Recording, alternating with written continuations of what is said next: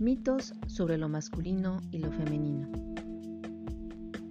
Las tareas domésticas y otras similares impuestas como obligación a las mujeres nunca han carecido de importancia, pero siempre se han considerado secundarias. En la estructura milenaria de las relaciones sociales a las que llamamos patriarcado, la producción, la calle, el trabajo remunerado y la vida pública se reservan para los hombres. De la misma manera, la reproducción, el hogar, los cuidados personales, la vida privada, se asignan a las mujeres. En torno a lo masculino, prevalece el mito de que la producción, la fuerza, la inteligencia, la razón y la creatividad hacen trascendente solo a lo masculino y a los hombres superiores.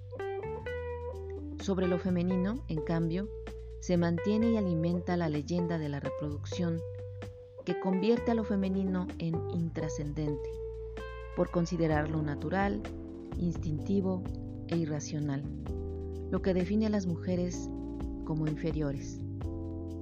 Estamos hablando de todos los sistemas de creencias, tradicionales, religiosas y aún científicas, que devalúan y confieren poco o ningún prestigio o incluso desprestigian a lo femenino y a las mujeres.